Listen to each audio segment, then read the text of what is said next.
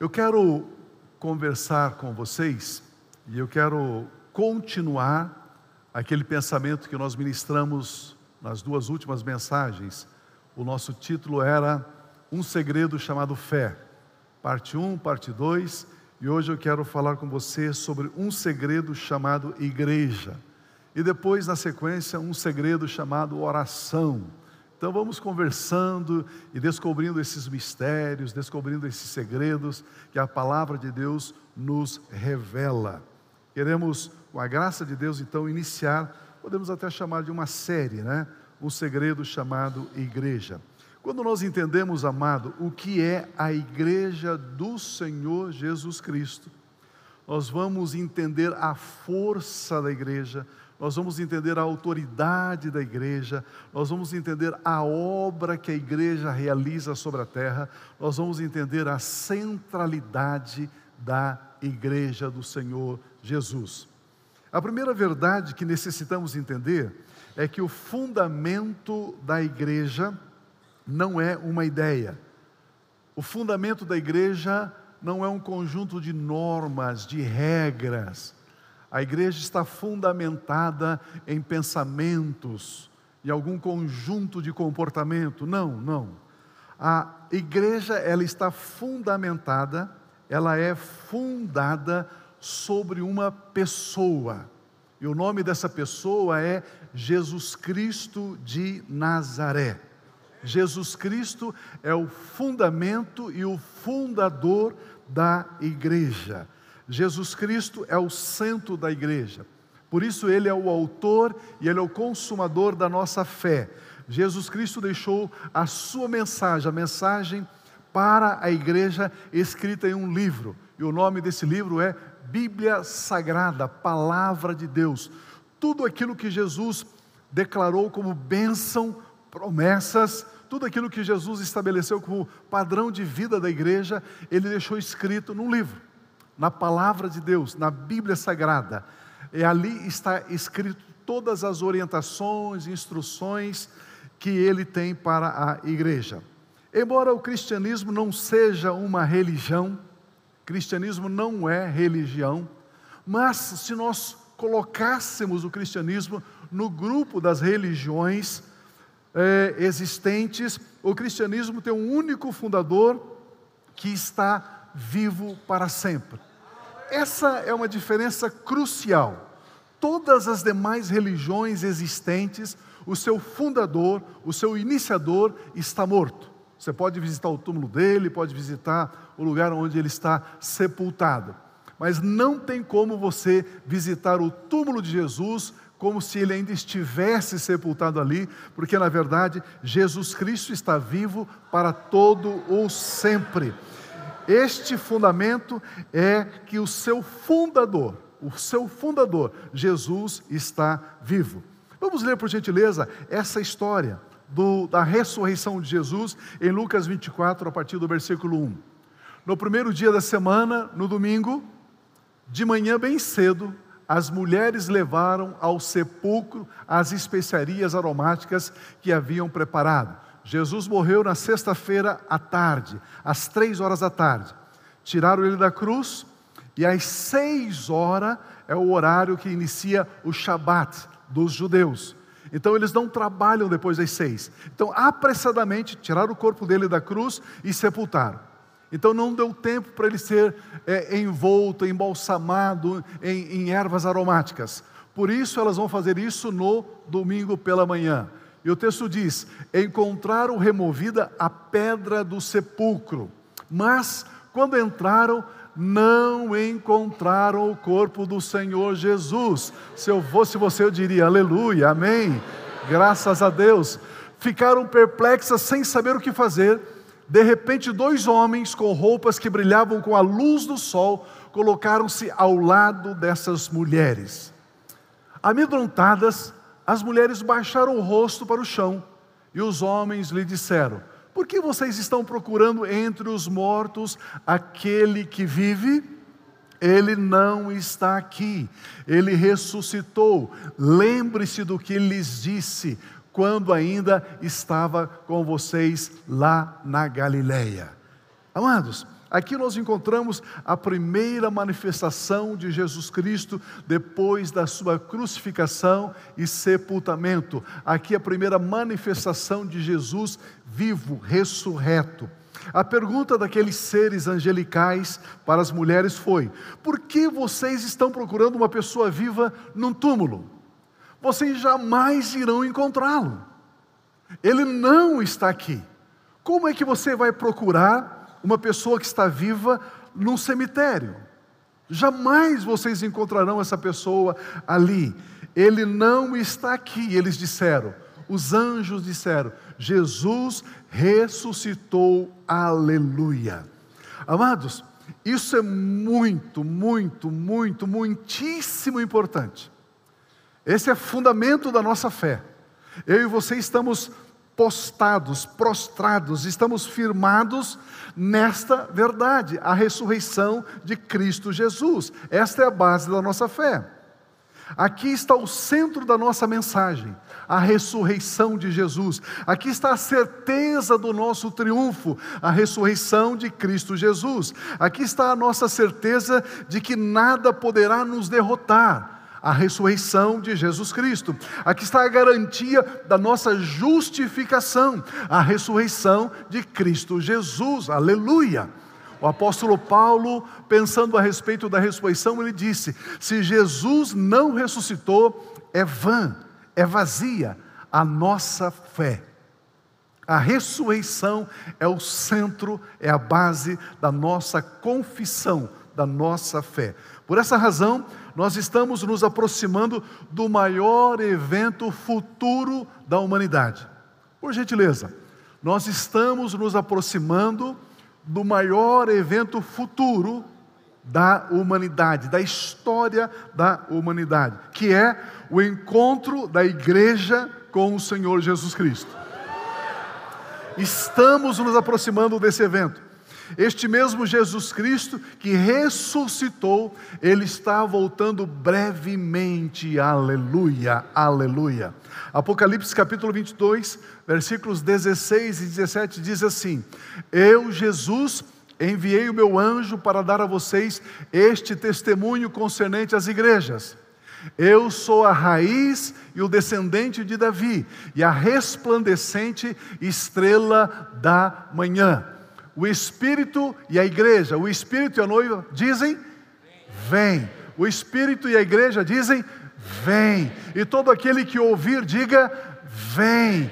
Quem tiver sede, venha, e quem quiser, beba de graça da água da vida, da fonte da vida eterna, da fonte da juventude eterna. Esta fonte é Cristo Jesus, porque ele venceu a morte, ele não será jamais derrotado. Então, meu primeiro ponto para estudarmos, para pensarmos é igreja, o centro do universo.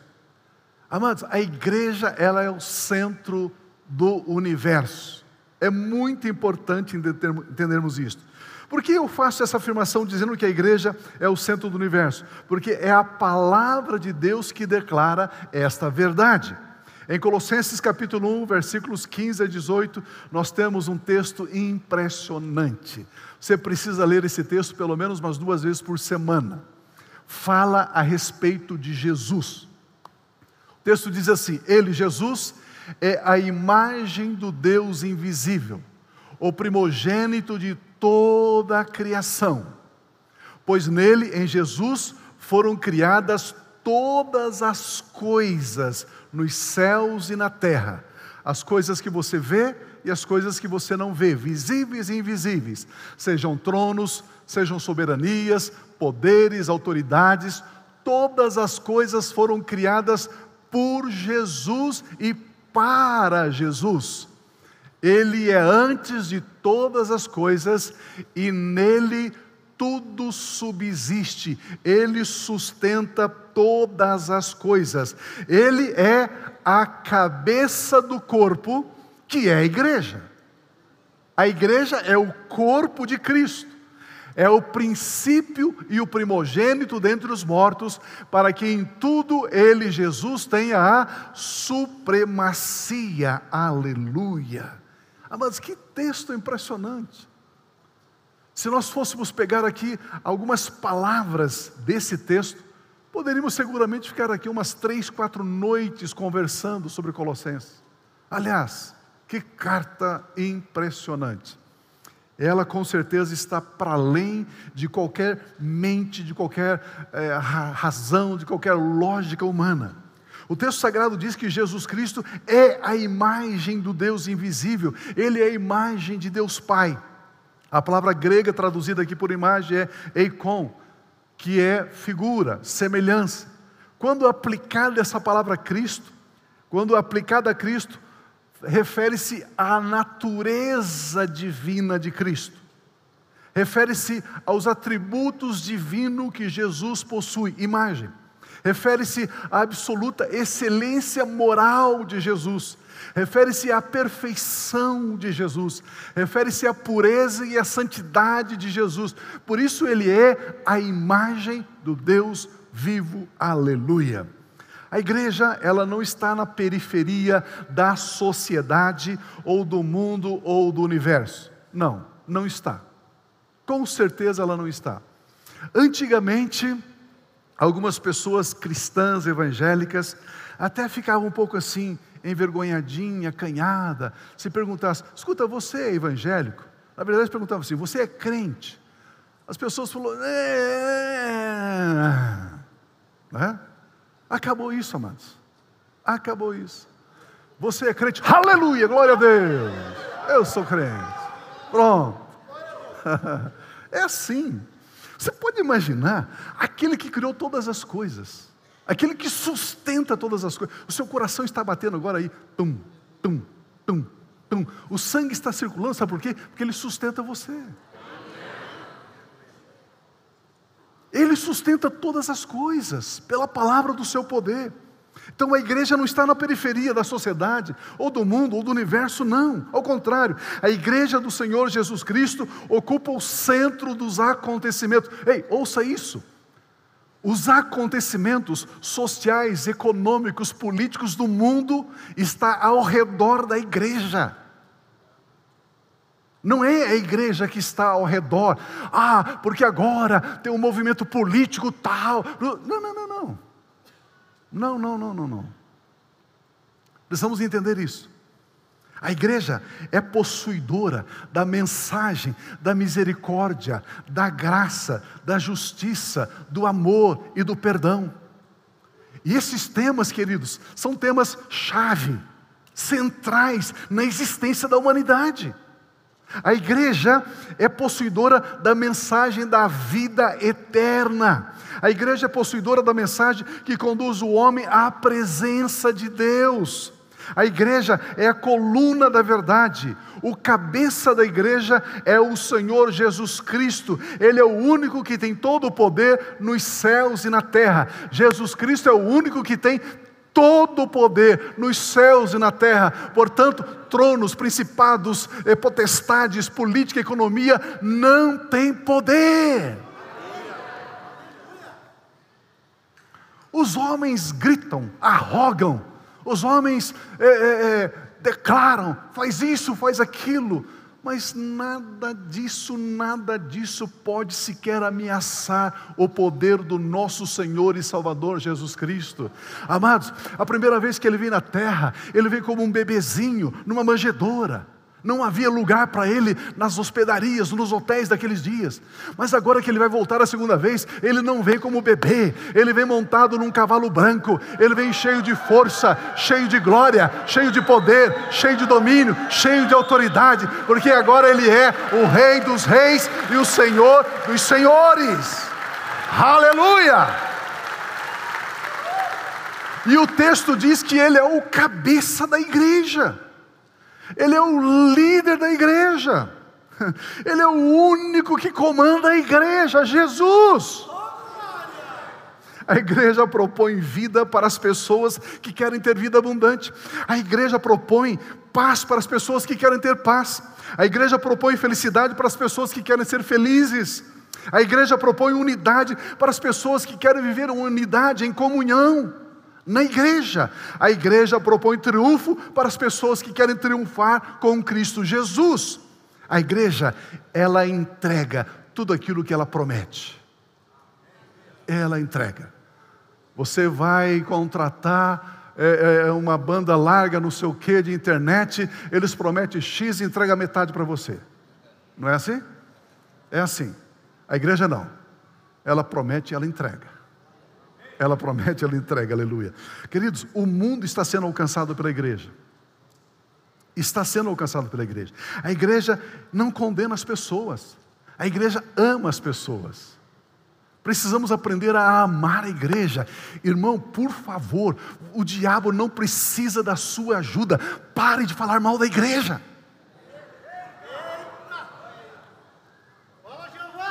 Você começa a ser um colaborador do diabo, falando mal da igreja, falando mal da noiva de Cristo. Nós precisamos entender que é maravilhoso ser membro da igreja. Aleluia. Por isso, é fato que existe uma grande diferença entre a igreja e o mundo. Claro que existe. Olha o que o Senhor Jesus Cristo diz em João 16, 33. Eu quero colocar apenas uma diferença aqui para você ver. Eu lhes disse, palavras de Jesus, eu lhes disse essas coisas para que em mim, em mim, Jesus, vocês tenham paz. Neste mundo vocês terão aflições, contudo, tenham ânimo. Eu venci o mundo. Jesus Cristo está dizendo: em mim vocês têm paz. No mundo existe aflição. Por isso, Jesus Cristo diz que nós não somos do mundo. Isso mesmo.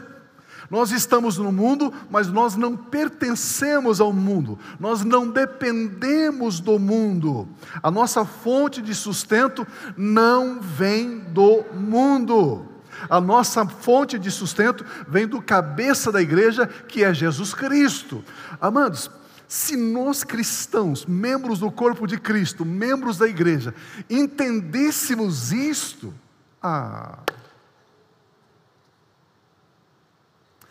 Se amanhã pela manhã você se levantar com essa certeza, eu não dependo do mundo, o meu sustento não vem do mundo, a minha proteção não vem do mundo, a minha provisão não vem do mundo. Amanhã você vai trabalhar e você vai fazer de todo o coração aquilo que vier às suas mãos para o Senhor, não para mamon, não para dinheiro. Você não trabalha para dinheiro, você trabalha para Jesus. Não importa o que você faça, porque o seu sustento vem dele, a fonte é Jesus. Existe no nosso imposto de renda uma pergunta que foi cunhada, que foi construída no inferno. No seu imposto de renda. Que pergunta é essa, pastor? Pergunta para mim, qual a pergunta? Quantas fontes de renda você tem? É uma pergunta que o inferno inspirou o homem. Como assim, pastor? Aí você diz: bom, eu tenho uma casa alugada, é uma fonte de renda. Uma fonte de renda. É, eu tenho não sei o que, é uma fonte de renda. Mas o meu trabalho é uma fonte de renda. Mentira. O cristão só tem uma fonte de renda: Jesus Cristo de Nazaré. Tudo aquilo que chega às suas mãos veio porque Ele liberou sobre a sua vida. Ele é o cabeça da igreja. Precisamos entender isso de uma vez por todas. Precisamos passar essa página. Da onde vem o seu sustento? Do meu Pai Celestial, através de Cristo Jesus. Pronto, entenda isso.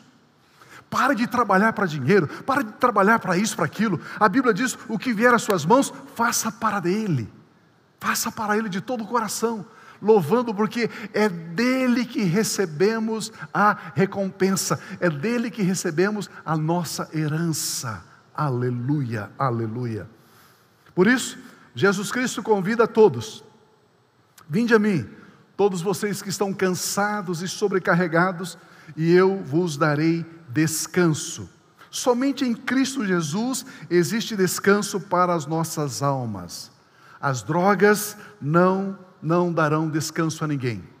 As drogas não te dará descanso, irmão, irmã, amigo, amiga. O sexo ilícito não te dará descanso. Pastor, o que é sexo ilícito? Sexo fora do casamento é sexo ilícito. Ele não te dará alegria, paz e descanso. A fama não te dará descanso, o dinheiro não te dará descanso. A fonte do verdadeiro descanso é somente uma: Jesus Cristo. É assim. No mundo, ele disse, você tem aflição, mas em mim, Jesus, você tem paz. Então, saia do mundo e venha para Jesus. Saia do mundo e vem para a igreja de Cristo Jesus. Portanto, a, a maravilhosa notícia é que Jesus Cristo está na igreja, Ele é o cabeça da igreja. João 17, 16 diz assim: Eles não são do mundo. Jesus, orando ao Pai, falou ao nosso respeito. Diz, Pai, eles não são do mundo, como eu também não sou. Como eu também não sou. Você é do mundo? Você pertence ao mundo? A sua fonte de recursos vem do mundo? Não. Não. Bom, eu posso ir embora agora, já estou feliz. Meu Deus, Jesus Cristo afirma que os cristãos não são do mundo, assim como ele também não é. A aflição é para aqueles que são do mundo. No mundo você tem aflição, mas em Jesus não. Pastor, estou passando por lutas, tribulações. O que, é que você está fazendo no mundo, meu irmão? Saia daí, venha para Jesus. Venha para Jesus. A aflição é para aqueles que dependem do mundo, mas nós que pertencemos ao corpo de Cristo Jesus, nós não pertencemos ao mundo. Nós somos uma nova criação em Cristo. Nós estamos em Cristo Jesus. Por essa razão, os cristãos que são membros do corpo de Cristo Jesus não devem viver em aflição, pois Jesus disse que no mundo é que existe aflição, mas nele existe paz. Nós estamos na igreja? Sim, então nós temos paz. Graças a Deus por isso. Todos aqueles que querem deixar o mundo e se tornar membros do corpo de Cristo Jesus podem fazê-lo. Deixar a vida de aflição é uma escolha pessoal, é uma decisão. Pertencer à igreja de Cristo Jesus é uma escolha, é uma decisão. Como se tornar membro do corpo de Cristo? Pergunta para mim como. João 1,12 diz para mim e para você: Contudo, aos que o receberam, aos que creram em seu nome, o nome de Jesus, deu-lhes o direito de se tornarem em filhos de Deus. Uau! Basta então nós crermos e recebermos Jesus Cristo como nosso Senhor e Salvador pessoal. Isso me torna em um filho amado de Deus, em uma filha amada de Deus. Essa decisão de crer e receber Jesus Cristo como meu Senhor e Salvador me torna membro do corpo de Cristo. Eu sou inserido no corpo de Cristo. Eu sou batizado no corpo de Cristo. Mas como crer e receber Jesus? Ok, você diz o que fazer para me tornar membro do corpo, membro da igreja. Agora, como? Como eu faço isso? Crer no coração e declarar com os seus lábios, com a sua boca. Isso mesmo. Romanos 10, 10 diz assim: Pois com o coração se crê para a justiça e com a boca se confessa para a salvação. Crer no coração, no espírito. Crer o quê? Que Jesus é filho de Deus, que Jesus morreu, o sangue dele me purifica dos meus pecados. Se eu creio nisso e declaro isso com a minha boca, pronto, sou filho de Deus, sou salvo. É muito simples. Queridos, a nossa lógica, a nossa razão, a nossa, a nossa intelectualidade não concebe isso, porque nós estamos falando de coisas terrenas, estamos falando de coisas espirituais. É um assunto espiritual, não é terreno, não é lógico, é um assunto de fé. E aí eu e você então cremos com o coração para a justiça. Você sabe o que é justiça? Justiça é o estado aprovado por Deus. Eu e você estamos longe de Deus, mas agora, porque Jesus Cristo é o nosso Senhor e Salvador, nós fomos colocados num estado de justiça, num estado aprovados por Deus. E o estado aprovado por Deus é quando nos tornamos em filhos de Deus. Deus aprova somente os filhos e filhas e não a criatura. Como assim, pastor? Todas as pessoas são criaturas de Deus, todas elas. Mas aquelas que creem e recebem Jesus se tornam em filhos de Deus. Pastor, o senhor está dizendo então que a minha sogra é só uma criatura? É. Ela não aceitou Jesus ainda? Não. Então leve a sua sogra a Jesus, para que ela possa também ser filha amada de Deus. Queridos, é tão simples entendermos isto. O seu patrão, que não é evangélico, o seu supervisor, o seu colega de trabalho, ele não entende você. Ele não compreende você. Você é um ser estranho para ele. Ele pergunta para você: como foi seu final de semana? Você diz: ah, foi ótimo, eu estava na igreja. Mas você não foi na igreja semana passada? Fui. E você foi de novo? O que você foi fazer lá? Eles não entendem. Não faz sentido, porque eles são apenas criaturas de Deus. Eles não são filhos de Deus.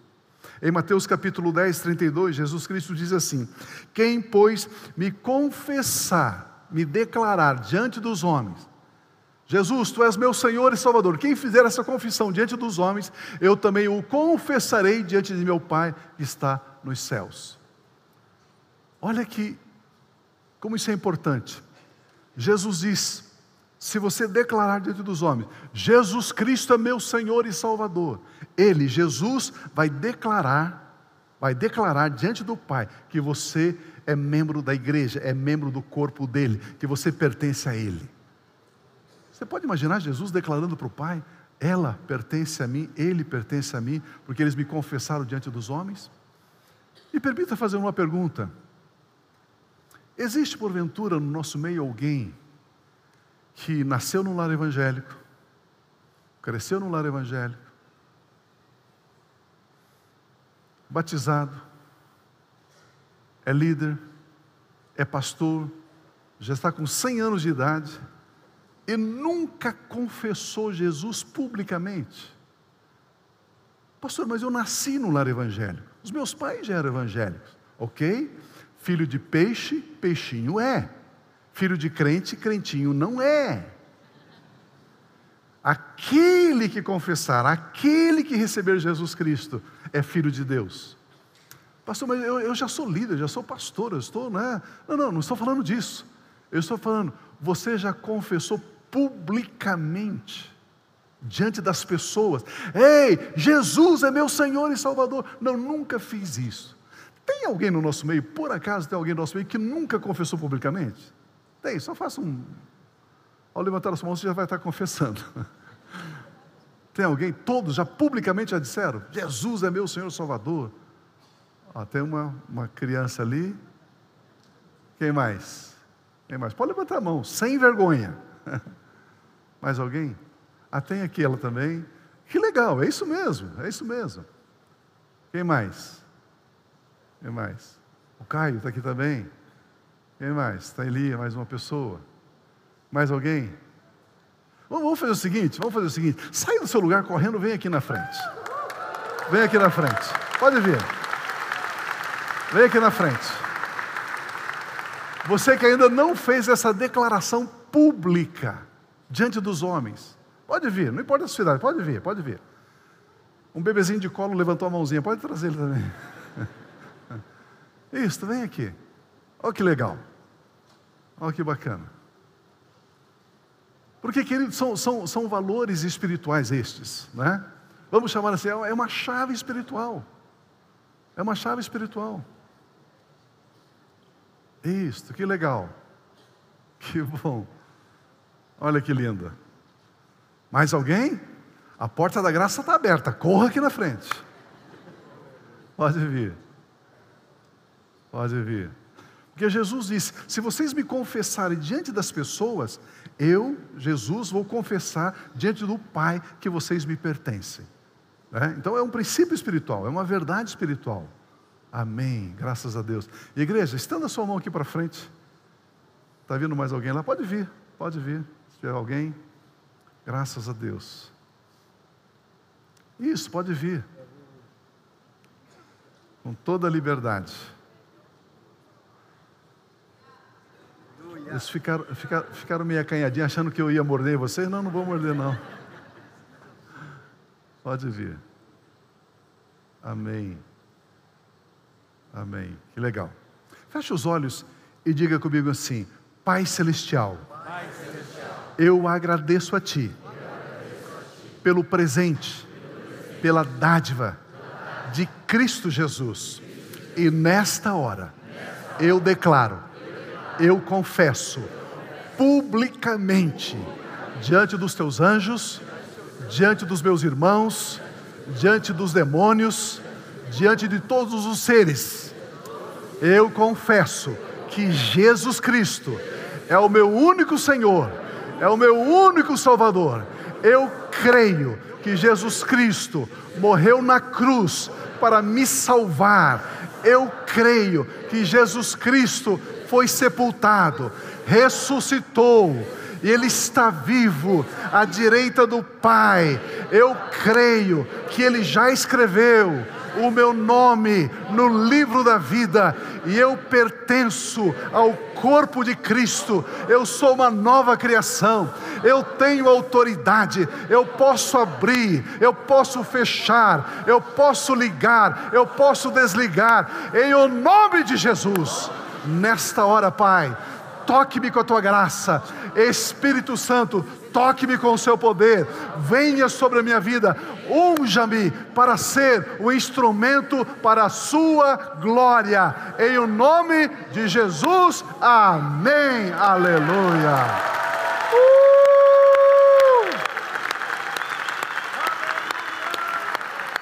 Aleluia! Nós não vamos dizer seja bem-vindo à família de Deus, porque já pertence à família de Deus. Vocês já estão inseridos no corpo de Cristo. Vocês estão confessando publicamente a sua fé a Jesus Cristo. Aleluia, aleluia, aleluia. Uh! Podem sentar, por gentileza. Podem sentar. Fala para sentar, porque senão já vira uma festa aqui na frente, né? Começa a conversar e tal. Segundo pensamento que eu quero compartilhar com você: diferença entre o mundo e a igreja. Alguém pode pensar, por que devo deixar a vida do mundo e passar a viver a vida de filho de Deus, de filha de Deus? Porque existe uma grande diferença entre o mundo e a igreja. Eu acabei de dizer uma: no mundo existe aflição, em Jesus ou na igreja existe paz. A Bíblia Sagrada nos garante que o mundo dança para se alegrar, a igreja dança porque já é alegre. Existem diferenças. O mundo educa e afasta as pessoas de Deus, a igreja educa e aproxima as pessoas de Deus. O mundo cada vez mais isola as pessoas das pessoas, mas a igreja cada vez mais une as pessoas como corpo, como comunhão dos santos. O mundo cada vez mais está indiferente em relação às pessoas. A igreja cada vez mais se importa e ama as pessoas.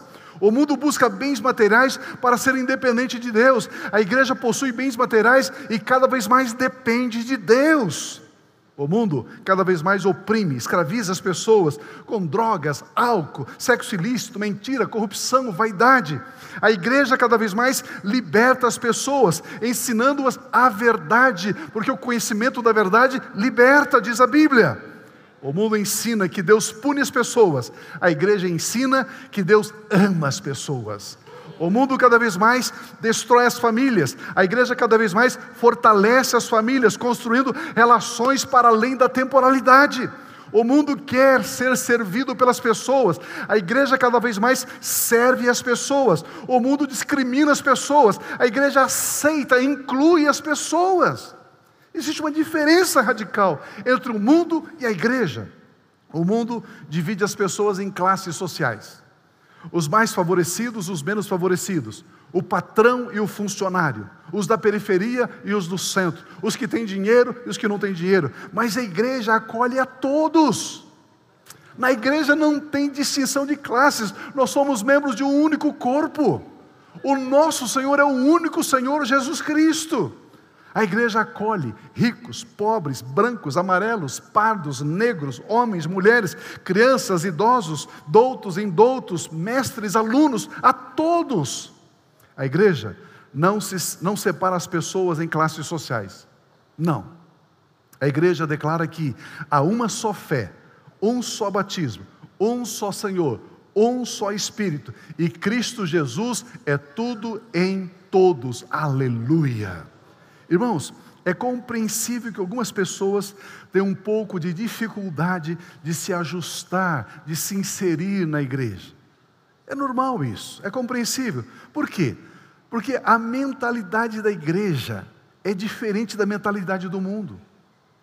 A mentalidade da igreja é a mentalidade de Cristo. A Bíblia diz que nós temos a mente de Cristo. A mentalidade de Cristo é amar a todos. A mentalidade de Cristo é servir antes de ser servido. A mentalidade de Cristo é socorrer o desvalido. A mentalidade de Cristo é abraçar. A mentalidade, a mentalidade de Cristo é não desconfiar das pessoas. O mundo olha as pessoas sempre, qual é o interesse dele? O que está por trás disso? O que ele quer com isso? Cuidado, hein? Presta atenção. A mentalidade de Cristo não.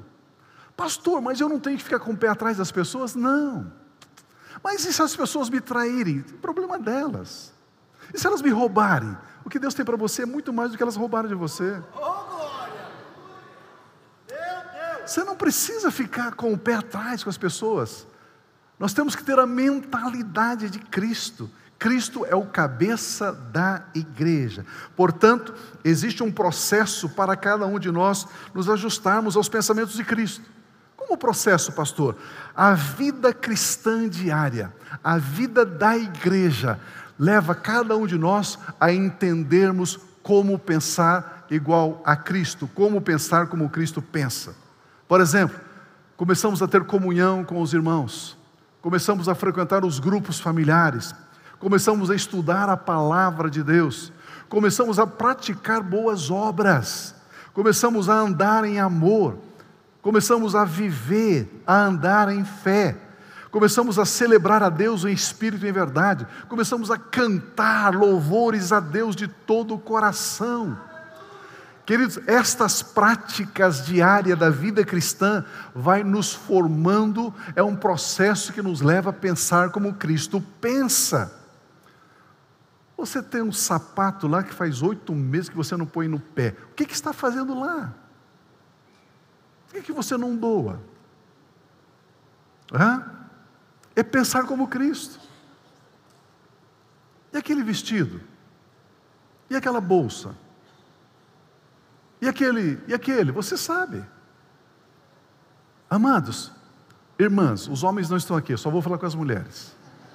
Se você abrir a sua dispensa, você vai encontrar algumas latinhas de comida, algumas caixinhas de alimento vencidas. Eu tenho certeza que tem alguns vencidos lá. O que, que está fazendo lá? Por que, que o dinheiro que agora você vai jogar fora você não colocou no gasofilácio da igreja? teríamos ajudado, abençoado tantas pessoas, tantas vidas. Essa é a mentalidade de Cristo. A mentalidade de Cristo é: o que, que você tem? Cinco pães e dois peixinhos? Dê. E você vai receber doze cestos. Aleluia, lambando. Mas a mentalidade do mundo é: não, não dê, não. Você não vai faltar. Você não vai faltar. Você não vai faltar. Aí você começa a colocar o seu coração a sua confiança naquela poupança. Você se torna escravo daquilo que domina você, que ocupa a sua mente. Nós precisamos aprender a pensar como Cristo.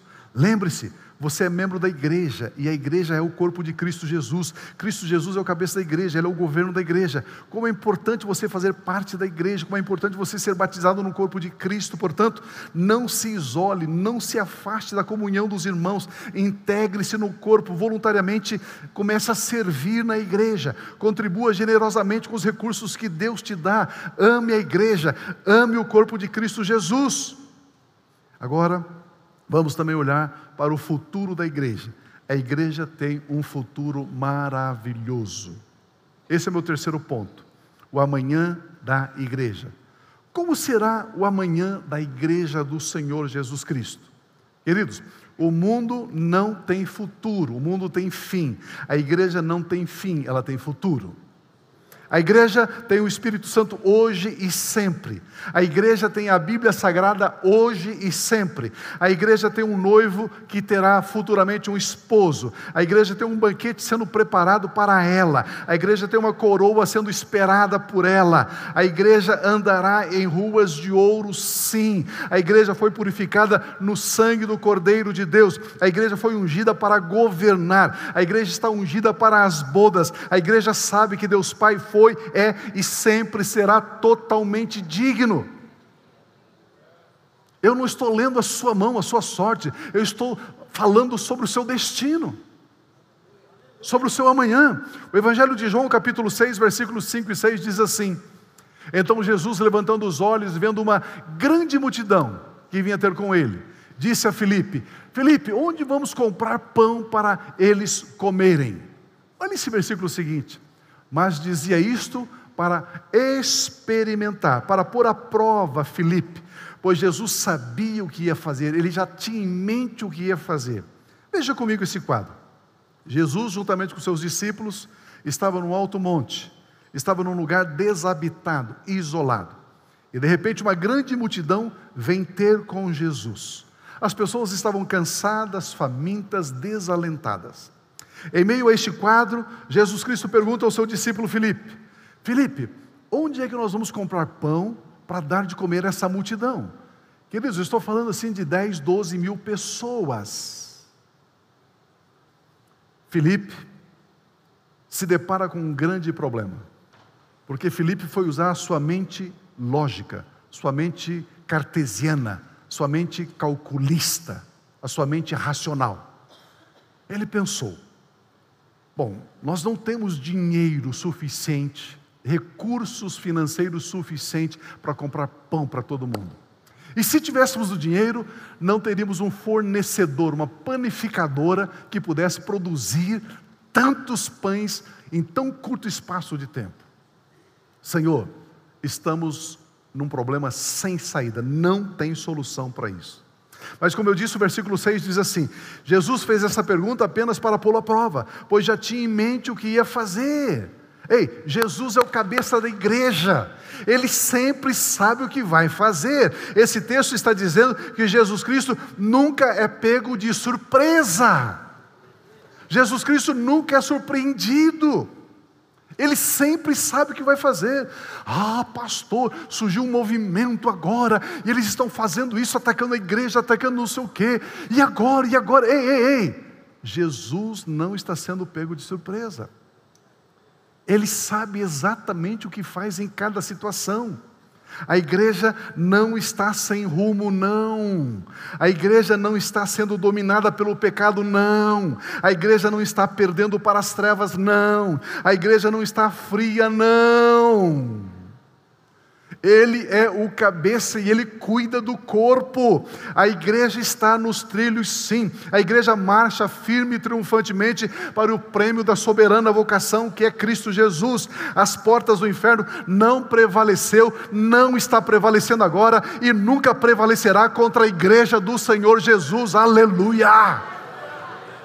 Pare de dar créditos ao inferno, Pare de dar créditos aos poderes das trevas. É, as trevas estão invadindo a igreja, o pecado está invadindo a igreja. Não está, não, não está, não, não está, não. Não está. O mesmo Espírito Santo que se manifestou como vento impetuoso lá na igreja primitiva no dia de Pentecostes, continua manifestando hoje na igreja esse mesmo vento. O vento do Espírito Santo continua soprando e não há poder que possa deter esse vento. É assim, amados. O mesmo Espírito Santo que se manifestou como fogo ali na igreja primitiva, no dia de Pentecostes, esse fogo não apagou, não. Esse mesmo fogo continua queimando e não há poder que possa apagar o fogo do Espírito Santo na igreja. Este mesmo fogo continua hoje queimando na igreja do Senhor Jesus Cristo. Cristãos continuam incendiados, crianças estão sendo incendiadas, juniores e adolescentes estão incendiados, os jovens estão incendiados, os casais estão incendiados, os homens e mulheres de terceira idade já estão incendiados. Aleluia! Isto é igreja. Aleluia!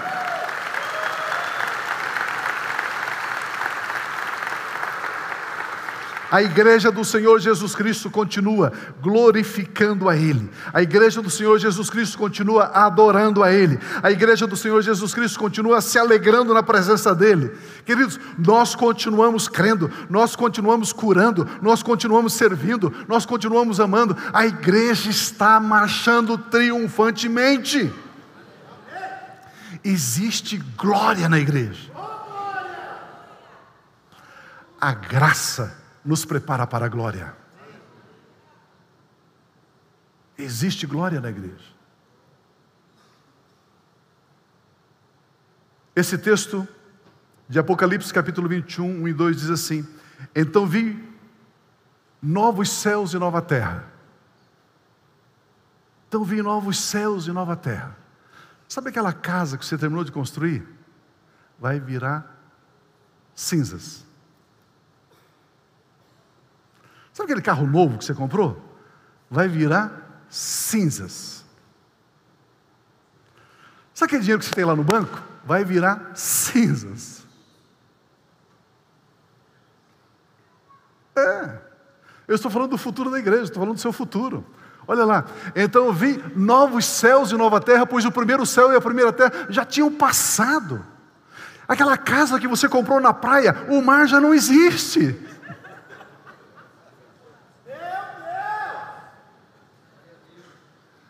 Eu vi a cidade santa, Nova Jerusalém, que descia dos céus da parte de Deus, preparada como uma noiva adornada para o seu marido. A igreja tem futuro.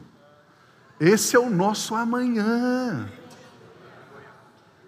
Você está, você está vivendo aqui na terra, mas você não depende da terra. A sua paixão, a sua fixação não está nas coisas da terra. Olha o versículo 5: aquele que estava sentado no trono disse: Estou fazendo novas todas as coisas. Ou você fica com as coisas velhas, ou você abre mão das velhas e fica com as coisas novas. E acrescentou: Escreva isto, pois estas palavras são verdadeiras e dignas de confiança. Apocalipse 21, 9 e 11 diz: Um dos sete anjos que tinham as sete taças cheias das últimas sete pragas aproximou-se e me disse: Venha eu lhe mostrarei a noiva, a esposa do cordeiro. Ele me levou no espírito a um grande alto monte e mostrou-me a cidade santa, Jerusalém, que descia dos céus da parte de Deus. Ela resplandecia com a glória de Deus.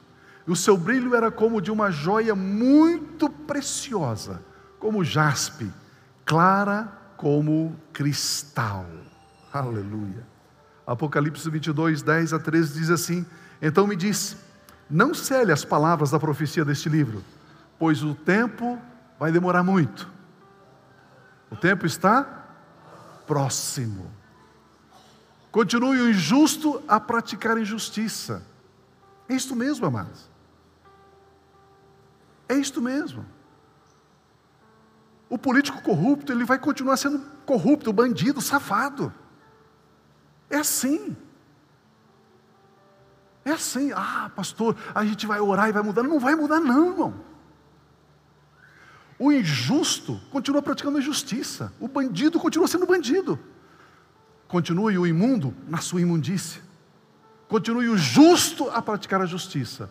E continue o santo a se santificar. Olha o que a palavra de Deus nos orienta, nos instrui. Eis que venho em breve. A minha recompensa está comigo e eu retribuirei a cada um de acordo com o que fez. Querido, cada trabalho que você faz na igreja, cada trabalho, é como se você estivesse fazendo uma poupança nos céus. Cada centavo que você contribui na igreja é uma poupança que você está fazendo nos céus. Sabia disso? E brevemente ele virá e vai nos dar a recompensa daquilo que nós fizemos. Eu estou falando agora de um tempo eterno. De um tempo eterno. Olha que coisa impressionante. Olha o versículo 13. Ele, Jesus, diz: Eu sou o Alfa e o Ômega. Ou seja, eu sou o primeiro e o último, o princípio e o fim. O Espírito e a noiva dizem: Vem. E todo aquele que ouvir, diga: Vem. Quem tiver sede, venha, e quem quiser, beba de graça da água da vida. Apocalipse 22, 20 e 21 diz assim: Aquele que dá testemunho, você sabe que uma testemunha é uma testemunha que viu o quadro. Aquele que dá testemunho dessas coisas diz: Sim, venho em breve. Amém. Vem, Senhor Jesus. A graça do Senhor Jesus Cristo seja com todos vocês. A graça do Senhor Jesus Cristo seja com todos vocês, hoje, sempre, sempre, sempre. Este é o nosso futuro, amados. Este é o nosso amanhã. Esta é a nossa certeza. Você sai da sua cama todas as manhãs com essa convicção de que em breve, muito em breve, estaremos na presença do Senhor para sempre, sempre, sempre, sempre. Aleluia um segredo chamado igreja, corpo de Cristo Jesus. E graças a Deus, porque você faz parte da igreja. Graças a Deus, porque o seu nome está arrolado, está escrito no livro da vida. Graças a Deus, porque o Espírito Santo de Deus habita no seu espírito, ele te selou, e este é o selo da redenção, para que ele leve você até Cristo Jesus, aleluia. É tempo da igreja levantar a cabeça, marchar, avançar, e por onde a igreja passa, ela deixa um rastro de glória, um rastro de fogo, um rastro de poder, um rastro de salvação, um rastro de vida, um rastro de alegria, porque esta é a função, este é o papel da igreja do Senhor Jesus. Aleluia. Vamos ficar em pé e aplaudir o Senhor Jesus? Ele é digno.